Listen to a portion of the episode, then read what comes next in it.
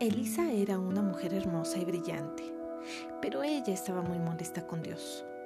Me decía con gran frustración, no entiendo a Dios. Parece que Él está en contra de las mujeres.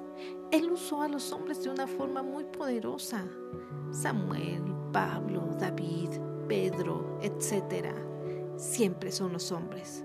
¿Y qué tal la poligamia? ¿Cómo pudo Dios permitirlo?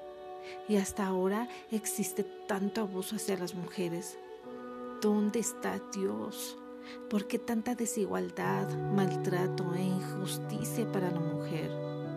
Creo simplemente que Dios ama más a los hombres. Tuvimos una larga conversación y pude compartirle lo que Dios me ha mostrado en su misericordia cuando yo tenía los mismos pensamientos que ella. Jesucristo tuvo una relación maravillosa con las mujeres que tuvieron la bendición de cruzarse en su camino en esta tierra. Él rompió los límites sociales, políticos y raciales. Rompió las reglas hechas por el hombre para liberar a las mujeres. Dios también creó a la mujer como portadora de la imagen de sí mismo. Cuando Jesús nació, las mujeres vivían en las sombras, no contaban como personas, no podían hablar con hombres en públicos, ni comer con ellos en reuniones sociales. No se les permitía adorar junto con los hombres, ni recibir enseñanza. No podían testificar en la corte. Las mujeres divorciadas no tenían derechos legales. Pero Jesús vino para cambiar todo esto. Él no habló sobre las injusticias, él solo siguió su ministerio, ignorando las reglas hechas por el hombre. Él enseñó en lugares donde las mujeres estaban presentes. La conversación más larga de Jesús con una mujer fue con la mujer samaritana en el pozo de agua.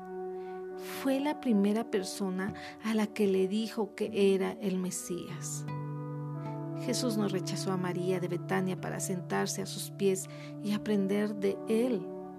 Jesús invitó a María Magdalena a unirse a su equipo de ministerio. Jesús reconoció la fe de una mujer y la curó de 12 años de sangrado y le permitió testificar públicamente. Jesús dio la bienvenida a la mujer pecadora a una habitación llena de hombres mientras ungía sus pies con perfume. Jesús confió el mensaje más importante de toda la historia a María Magdalena ir y decir a los discípulos que había resucitado de entre los muertos. Jesús arriesgó su reputación para salvarla de ellas, las liberó de enfermedades y las sacó de la oscuridad espiritual.